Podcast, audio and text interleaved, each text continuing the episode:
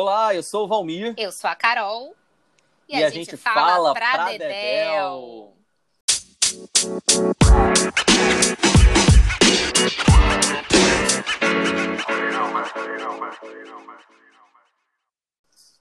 É isso aí, pessoal. Estamos começando mais um Pra Dedéu, falando a beça aqui com vários assuntos pertinentes que estão rolando durante a semana, né, Carol? Mas antes de qualquer coisa, vamos falar das nossas redes sociais. Vocês encontram é, a gente, eu no Instagram, arroba Vmoratelli. E eu no arroba Maria Carol Medeiros.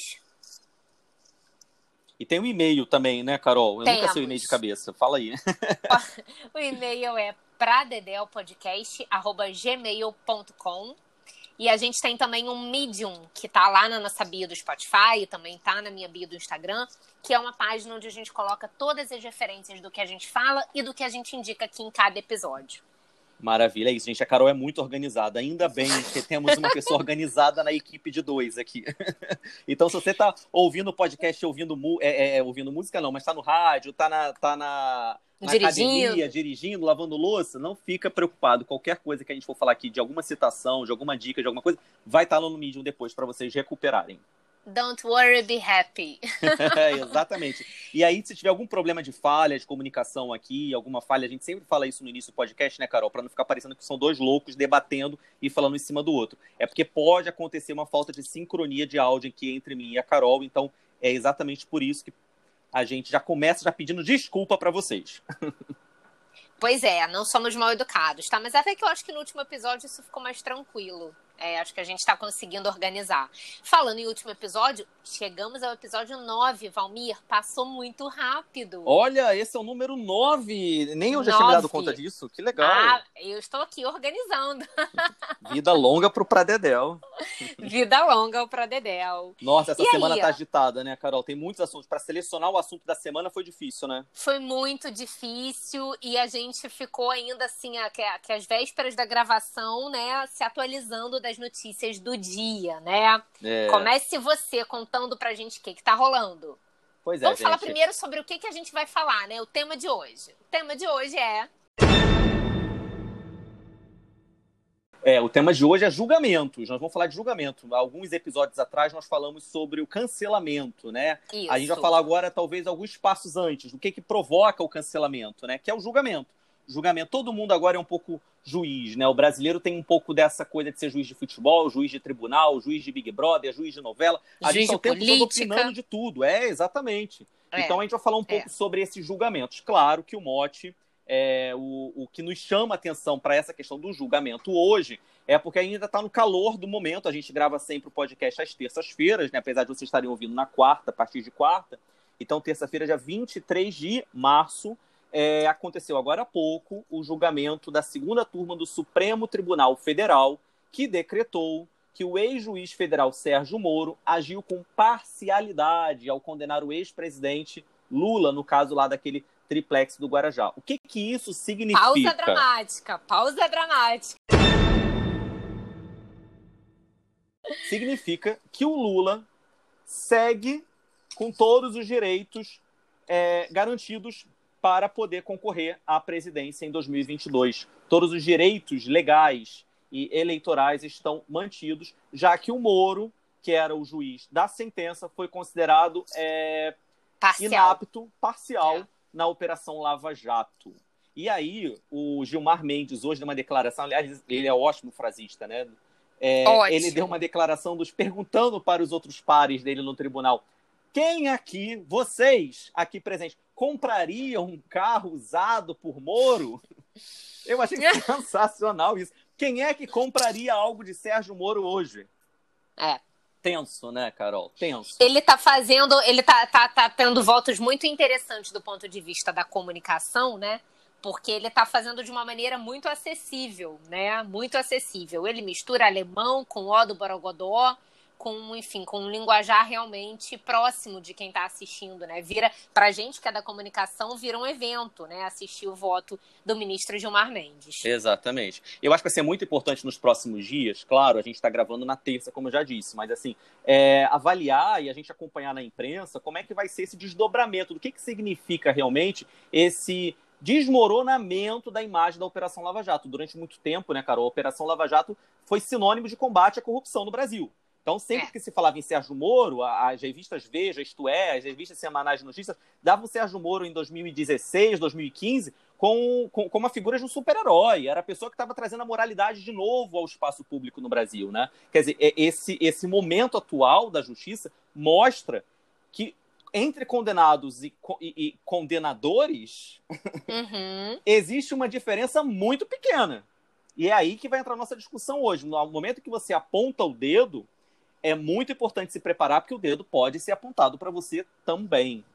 É... Enfim, tem, tem um. Tem... Já vou trazer aqui um negócio, Carol, da, da Folha de São Paulo, uma pesquisa. Ah, é isso que eu queria te perguntar, exatamente. Porque Já, uma coisa, é. você está falando aí de um julgamento é, acontecendo realmente dentro do âmbito da justiça, né? Que é onde deve acontecer. E aí eu vi essa, essa pesquisa, uma pesquisa do Datafolha, divulgada pelo jornal Folha de São Paulo, é, perguntando é, qual é, qual, quantas pessoas, qual a parcela da população que acha justa ou injusta a condenação é, de Lula. E, e, eu fiquei me perguntando Isso. qual é exatamente a utilidade disso, né, Valmir? Porque uma coisa é você dizer vota, não vota, aí é o, é o direito né, do, do, cidadão e da cidadã. Mas uma pesquisa perguntando se as pessoas acham que Lula é, foi condenado, é, que, a, que a, a, anulação né, foi, foi justa ou não foi justa. O que, que é isso, né? Quer dizer, é, é você delegar é, a quem não é capaz, no sentido de realmente ter capacidade de, né, você delegar um julgamento a quem não está apto a fazê-lo. Fiquei bastante é, incomodada com essa com essa abordagem da pesquisa. O que, que, você achou disso? É, é verdade, Carol. Foi, foi divulgado no dia 22, né, na segunda-feira. A pergunta literal era a seguinte, que a, que a, que a Datafolha fez a pedido do, da, do jornal Folha de São Paulo. É, você, considera, você considera justa a condenação do ex-presidente Luiz Inácio Lula da Silva no caso do triplex do Guarujá? E aí 51% das pessoas acharam que o ministro Edson Fachin é, tinha agido mal ao anular essa e as outras decisões envolvendo o petista. E, obviamente, 49% é, declararam que, que sim, que, que era ok. Quer dizer, é, pesquisas de opinião são muito importantes para que a gente possa avaliar é, o comportamento e o pensamento de uma opinião pública formada por brasileiros de todas as esferas, né? Uma uhum. pesquisa de opinião geralmente leva em consideração um recorte de 2 mil, 3 mil é, ouvintes, e é muito importante a gente analisar que pesquisas de opinião geralmente servem para a gente poder é, é, traçar perfis de lançamento de produtos, é, lançamento de, de, de, tendências de campanha. É muito importante também na época de campanha eleitoral para a gente entender para onde está indo essa campanha eleitoral, para que partido, para que candidato. Agora, quando você está no meio de um julgamento e você torna público uma opinião que não representa é, é, poder a de decisão sentença, nenhum, né? exatamente, uhum. uma sentença, é muito grave. Você está colocando para que o público julgue a opinião é, a, ou melhor, a decisão de um juiz, que tem que ser a decisão uhum. unânime numa, numa democracia, numa república como a nossa. Então é muito complicado isso. Realmente me causou muita estranheza, causou estranheza a muitas pessoas. Já vi, já hoje mesmo, eu estava tava lendo uns articuladores realmente reclamando disso. Porque uma coisa é você perguntar, ah, Lula deve ser candidato em 2022, é, Bolsonaro, tá, tá não sei o que é, o uso da cloroquina é importante, não sei o quê. Gente, não é a pessoa, eu, você, que nós não somos médicos, que temos que analisar o uso da cloroquina.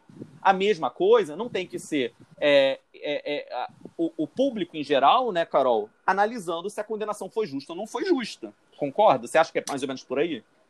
Olha, eu acho, e acho que assim, é, faz-se uma confusão a todo momento sobretudo com as redes sociais, em que né, é, mais e mais pessoas têm acesso né, a, a, a uma plataforma para expor as suas opiniões, ideias, né?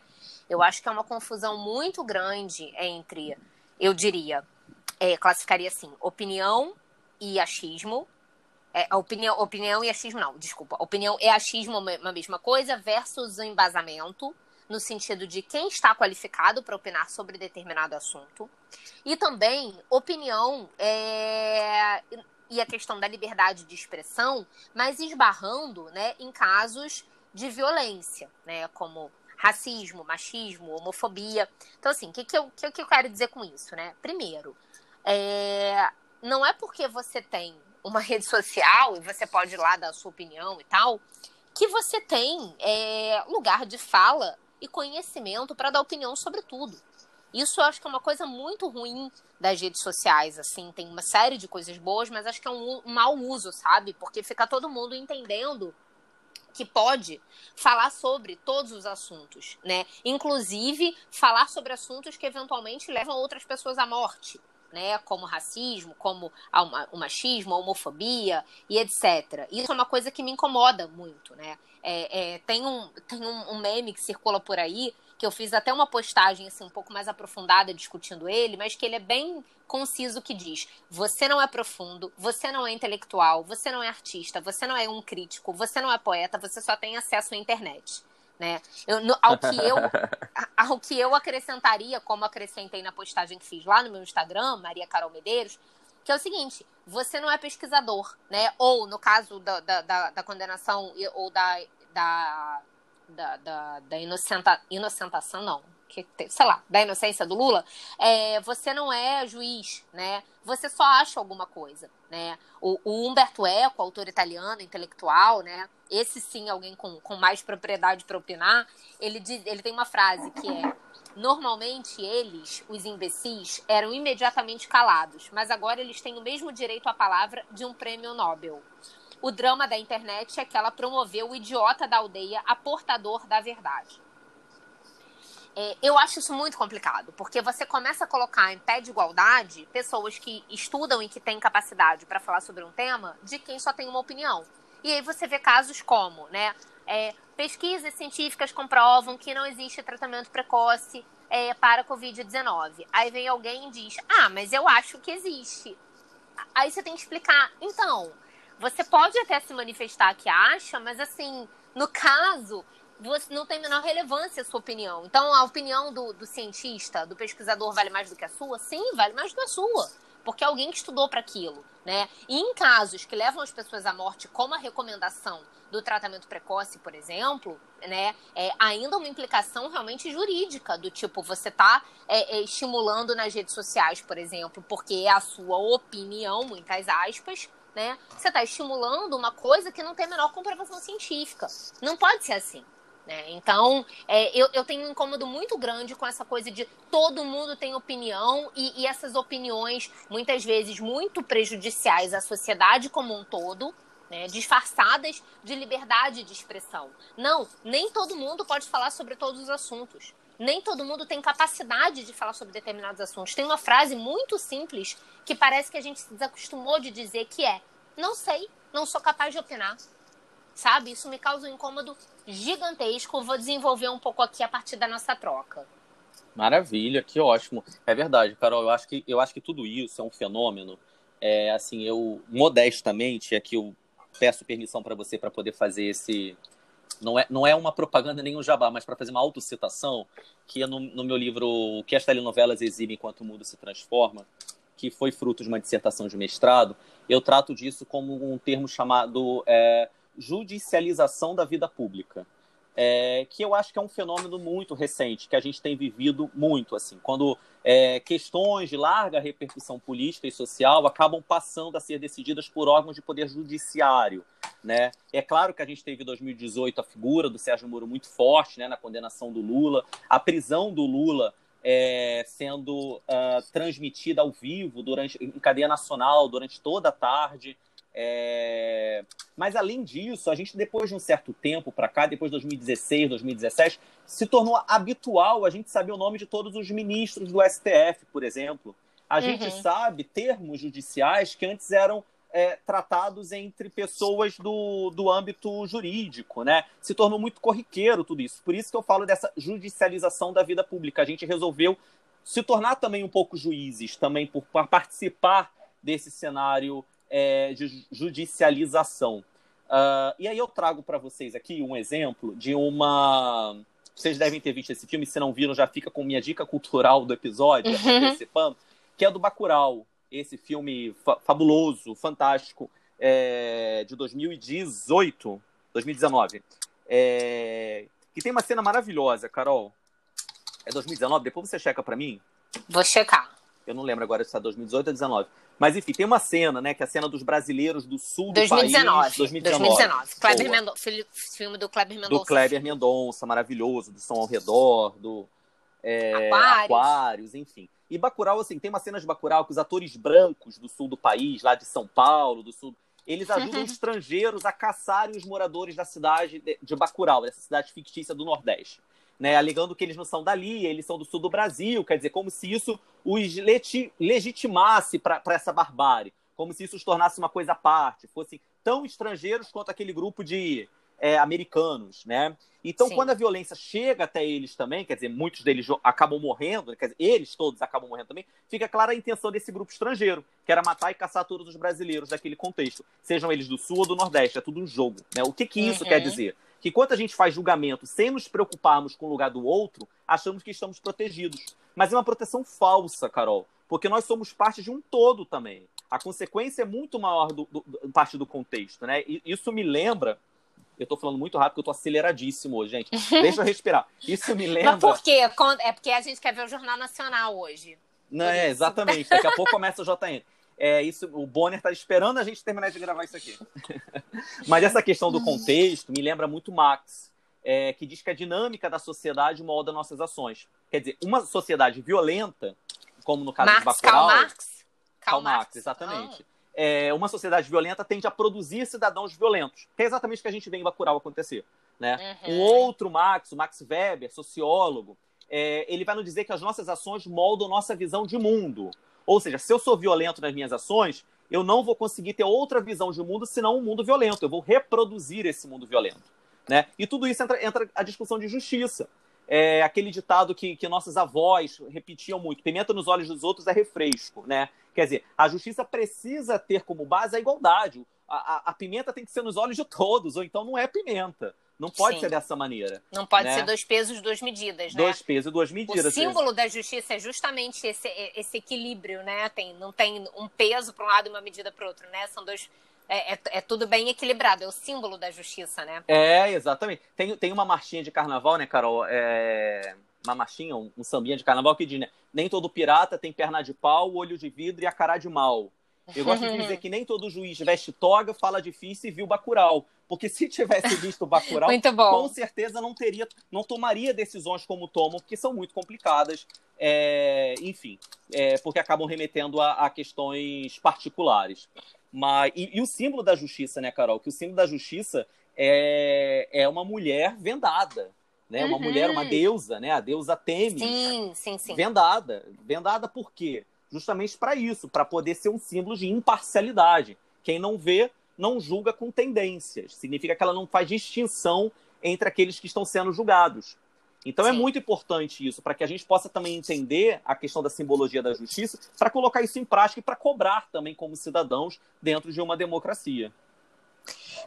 Sim, exato. E eu fico pensando até onde que essa é, desqualificação que tem sido feita né, do Poder Judiciário, do STF, em que pese é, muitas críticas serem absolutamente plausíveis, né? A questão de um milhão de benefícios que qualquer juiz tem, né? É, carro, motorista, auxílio disso, auxílio daquilo e tal. Então, em que pese a, a, a veracidade dessas críticas, né? É, há uma certa desqualificação gigantesca. A gente vê aí manifestações contra o STF, né, que é o, que é o nosso símbolo máximo, né, a corte, a Suprema Corte né, da, do nosso Poder Judiciário, e, e, e, ao mesmo tempo que fica crescendo essa, essa, essa, essa disputa né, de narrativas do que é verdade e, e dos julgamentos. Né, e dos julgamentos. Então, a sensação que eu tenho é que quanto mais poder o indivíduo tem de falar nas redes sociais, por exemplo, o que ele bem entender, mais ele desqualifica alguém que tenha é, estudado e, e, chegado a um determinado cargo, e aí eu não estou falando só do STF, mas estou falando de qualquer outro lugar, quaisquer outros lugares de autoridade, né?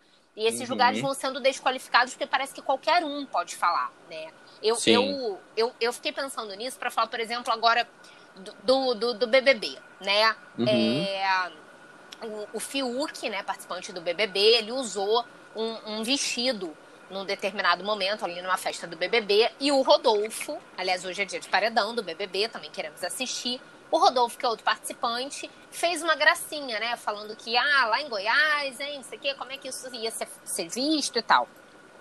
E o Gil, que é um terceiro participante, que é gay, assumidamente gay, ficou muito incomodado com o comentário do Rodolfo e resolveu, enquanto líder no, nessa semana do programa, resolveu colocar o Rodolfo no paredão.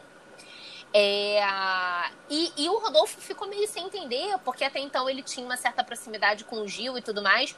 E foi preciso que a Poca, uma participante que estava até bem sonolenta, né? O pessoal brinca uhum. que ela dorme o tempo todo e tal. Foi preciso que a Poca virasse pro Rodolfo e dissesse: Olha, é, eu tô entendendo que você. Que, eu, eu tô entendendo a sua surpresa, mas assim, não é brincadeira quando tem gente lá fora do programa morrendo por causa de homofobia.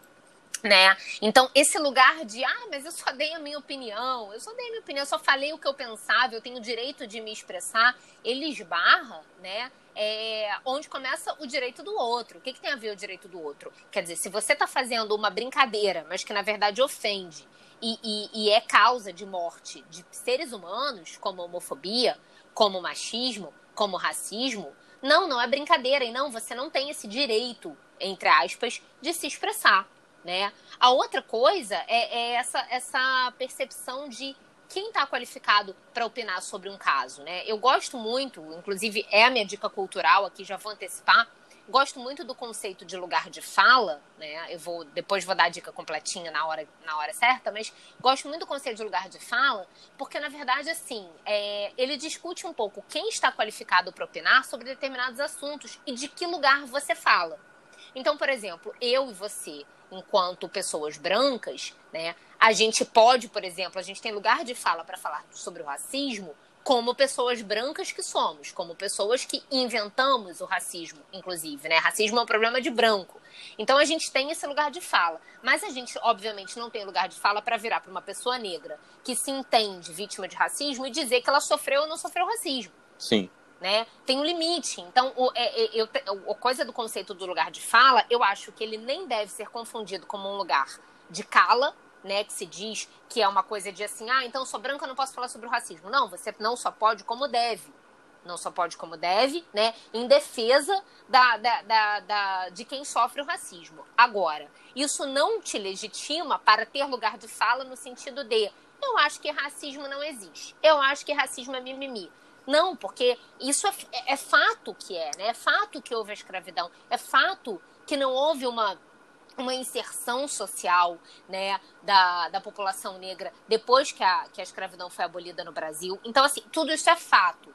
Então, essa coisa também de opinião demais, de achismo demais, eu acho que ela descamba para uma disputa de narrativas onde a verdade não existe, né? É, e, os, e fatos existem. Então, é, se racismo existe ou não, isso não é a sua opinião. Isso não, não, tá, isso não tá volátil de acordo com a sua opinião com o que você acha. Não está né? em julgamento, Isso né? Não tá Se existe julgamento. ou não existe. Existe ponto. Não está em julgamento, é, é. né? Então eu acho que são discussões muito tênues e que a gente tem que ser capaz de ter pensamento crítico e de olhar e, e de perceber assim o que, que é minha opinião, mas o que, que é também o silenciar a partir do lugar de fala do outro. Seja um lugar de fala de quem vivencia uma opressão estrutural, como machismo, como racismo, como a homofobia, ou seja, o lugar de fala de alguém que estuda para aquilo. Né? Alguém que estuda aquele assunto, como quando é, cientistas dizem que não há tratamento precoce para a Covid. Então, a sua opinião não, não interessa, porque o fato é, cientistas que estudam para isso dizem que não existe tratamento precoce para a Covid-19. Né? Eu acho que é uma diferenciação muito importante de ser feita. É legal Carol reforçar isso, porque a gente vem reforçando, né, Carol, nos nossos debates aqui, nos nossos bate-papos no podcast para Dedel, sobre a importância da, de combater a fake news, a importância de combater o negacionismo, né? Eu tenho uma máxima que, que eu adoro repetir, que é sempre, que é o seguinte, se pode ser interpretado, é romance. Se pode fugir a todas as interpretações, é paixão. Agora, se for baseado em fatos e evidências, meu amigo, casa, porque é ciência. Não tem solução. É pegar a mão e ir, porque não tem discussão. A gente fala muito disso no episódio 4, né? Negacionismo e fake news, como lidar Porque Foi episódio é, é 4, episódio 4, episódio exatamente. 4, é. episódio 4, busquei aqui. Porque é isso, assim, essa coisa enlouquecedora de que todo mundo tem uma opinião para dar. Sim, querido, mas se eu pesquiso isso e você não, desculpa, minha opinião vale sim mais do que a sua. Porque ela é embasada. Porque e, ela não é e, achismo. E o, papel do juiz é um pouco isso, né? O juiz precisa trazer realmente o entendimento da lei como sendo o entendimento final. Quer dizer, se, se, se, a lei é, tem que ser cumprida por todos, a lei precisa ser julgada por uma pessoa o mais próximo da imparcialidade possível para que possa se fazer justiça é, de uma forma coerente, né, Carol? E assim, é, eu trago aqui nesse nosso nesse bate-papo um, um autor que é muito muito lido, muito conhecido por todas as pessoas dentro da área de ciências sociais, de ciências humanas de uma maneira geral, que é o sociólogo francês Michel Foucault. Foucault tem um livro chamado Vigiar e Punir, é, que é muito importante porque ele vem trazer essa questão do julgamento também de uma forma até histórica. Né? Desde uhum. os primórdios da humanidade, o julgamento faz parte do homem. O homem, enquanto ser que vai sendo civilizado, ele precisa é, é, é, se enquadrar dentro de uma ordem social. E essa ordem vem a partir de punições. Né? A, a ideia de punição vem a partir daí né, é marca desde a antiguidade. É lá do suplício, né? Lá do, do suplício. suplício. é. Quer dizer, se na China, por exemplo, né, as penas variavam da pena de morte para homicídio, para castração, no caso de estupro, enfim. É, na Índia, as penas de multa eram destinadas apenas às pessoas hierarquicamente superiores e tal. No Egito, a revelação de um segredo é, era inafiançável, era punido com amputação da língua. Então são histórias interessantes para a gente perceber o quanto isso vai se caminhando e vai se ajeitando de acordo com as culturas e de acordo com as épocas. Quer dizer, no século XIII, se eu não me engano, 1200 é século XIII, né? É, isso. É, sempre com 1201, né? 1201 é século XIII, 1200 século é século XII. Exatamente. A Igreja Católica começou a punir todo mundo que se, eh, se opusesse contra os seus dogmas, né? contra as suas doutrinas. O que, que acontece? O Papa Inocêncio IV mantém uma. Mantém, não, ele, ele legitima a prática da tortura para quem for condenado indo contra os dogmas da Igreja Católica. Ou seja, a partir desse momento, inaugura-se uma fase da nossa história conhecida como Inquisição, na Idade Média. O que, que significa uhum. a Inquisição? É você levar para a fogueira, levar para a forca, pessoas que simplesmente vão contra o dogma da Igreja Católica. É o que acontece com grandes cientistas, inclusive, da época. Astrônomos que começam a perceber que a Terra não gira é, é, o, o, o, sistema solar não gira em torno da Terra, que a Terra não é plana. Quer dizer, começa a se fazer um monte de descobertas, descobertas, inclusive, já tinham sido, já sido até. É, é começam a ser punidas essas pessoas, né? Então é o momento em que a gente tem é, grande. É, é, espetáculos da, desse julgamento. Vira, vira uma grande. Um, um julgamento espetacularizado. A gente chega na Revolução Francesa aí na, é, depois, depois de passar toda essa fase, é, acontecendo a, a, questão da guilhotina em lugares públicos, em grandes é. praças. 1789, né? Revolução 1789, Francesa. exatamente, século XVIII. Então o povo comparecia a essas execuções em praça pública, gritava, uhum. era um momento de êxtase. Né? Era quase que uma festa popular você ver as pessoas sendo decapitadas, porque era importante que a justiça fosse feita aos olhos do povo, para que aquilo ali também servisse de lição para as outras pessoas que não foram punidas. Ou é, que, pensassem exemplar, né? em comentar. Exatamente. O que acontece no Brasil com Tiradentes, por exemplo, e com tantos outros mártires que foram julgados e depois foram decapitados e as partes do corpo eram colocadas em postes, né? Para que as outras pessoas pudessem perceber que você falar mal ou tentar falar mal da coroa portuguesa, aquilo ali era, seria o seu fim. Então, esses julgamentos passam por várias etapas. O julgamento hoje televisivo, um julgamento midiático, também remete um pouco a isso é, é uma forma de tentar externalizar esse espetáculo em torno de um tribunal, que não deixa de ser um, um, um, um, momento teatral também, né? Há uma espetacularização contemporânea desse julgamento que sai da praça pública da Revolução Francesa do século XVIII para a televisão do século XXI. É exatamente isso. Há um, há há um fascínio pela justiça, pela justiça uhum. exemplar, pela justiça é, que possa remeter a um julgamento preciso, né? Então, é, é isso. Eu acho que que é muito importante a gente sempre ficar atento a isso, porque, é, enfim, vale a pena porque remete a, ao nosso dia a dia, à nossa vida. É... Se você deixar, eu vou ficar falando direto. Carol, me corta e me interrompe. Não, estou adorando. Valmir também é cultura. Trouxe logo o Michel Foucault. Pois é, então, nessa hora, é essa coisa de, de uma pessoa refletir e falar, amor, não tem lugar de fala sobre isso, não estudei isso, vou ficar quieta. Ah, imagina, claro. É, Carol já leu muito Michel Foucault, que eu sei, então não vem com esse papo, não. Mas esse livro é maravilhoso, realmente. Eu já li algumas é, vezes, Vigiar e Punir. É maravilhoso e, e, me fez pensar um pouco, assim, na sua fala. Sua fala me, me fez pensar que a gente não. Eu não sei se hoje a gente pode se considerar tão distante do que acontecia lá, tipo, no século XVI, assim, sabe? Porque a gente está vivendo um uhum. retrocesso tão grande de tantas coisas, né? Que eu tô, tô, tá faltando ver livro ser queimado em praça pública, pessoas serem é. guilhotinadas, né? Um retrocesso muito, muito, muito grande. Né? Eu acho muito que as grande. coisas acontecem sendo adaptadas para o seu tempo, Carol. Os livros não estão sendo queimados, mas estão sendo taxados né? Estão uhum. sendo colocados cada vez mais distantes do povo. Então são maneiras diferentes de se comportar, mas dentro dessa lógica reacionária é, de extremismos, que é, conservadorismo é. que a gente está vivendo uh, agora e no meio de um caos pandêmico para poder completar é. e botar a cereja do bolo dessa loucura toda. Não, e tem uma coisa que eu acho que é importante falar, assim, para quem está nos ouvindo, que é o seguinte: a gente falou aqui muito do julgamento do Lula, né, e agora da, da suspeição do Sérgio Moro.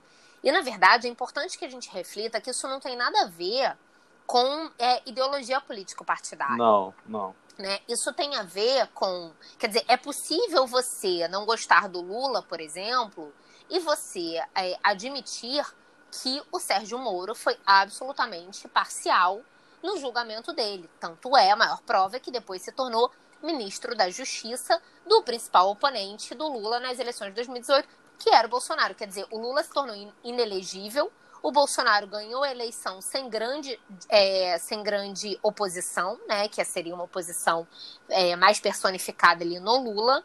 E depois o Sérgio Moro se torna ministro da Justiça do Bolsonaro. Só isso já é absolutamente imoral. E agora também foi julgado como ilegal, né? Como suspeito. Falando nisso, não sei se vocês estão ouvindo aqui, mas tá rolando um panelaço já. Tá rolando? Tá rolando? Tá aqui rolando ainda não. Um panelaço. Ó, deixa eu botar meu som aqui então. Vamos ver se pega aí o som, ó. Tá rolando um panelaço. Para Bolsonaro! Bom, eu acho que é um bom jeito da gente terminar, né? É um bom jeito da gente terminar é, é, falando, né, Valmir, aquilo que a gente conversou, que, que o consenso, né, do, de julgamento que não tem discussão é que a gente é, a gente está sendo governado por um genocida, né? Disso a gente não pode negar isso. Esse tipo de julgamento vai ser feito pela história, eu tenho certeza mas é nítido, né? Quase 300 mil pessoas morreram, perderam a vida no país. Agora eu tô ouvindo o panelaço daí. É, tá ouvindo? Tô tá ouvindo. aumentando. Tô Bom, ouvindo. eu vou querer participar do panelaço, então vou deixar minhas duas dicas culturais pro final. O livro Lugar de Fala, da Djamila Ribeiro, vai estar tá lá no nosso mídia uma referência. E a minissérie Justiça no Globoplay. Os dois têm tudo a ver com o que a gente está falando aqui, cada um a seu modo. Vamos nessa então. Maravilha. Vamos nessa. Valeu, Carol. Eu já, já fora dei minha dica Bolsonaro. cultural, natural, fora Bolsonaro, fora genocida. E a gente vai sair dessa, gente. Vamos ter fé, vamos acreditar realmente que a gente vai virar esse jogo. Vamos, vamos virar esse jogo e agora vamos pro panelaço. É isso Até aí, galera. Até quarta que vem. Até quarta. Beijo, beijo. Beijo, tchau.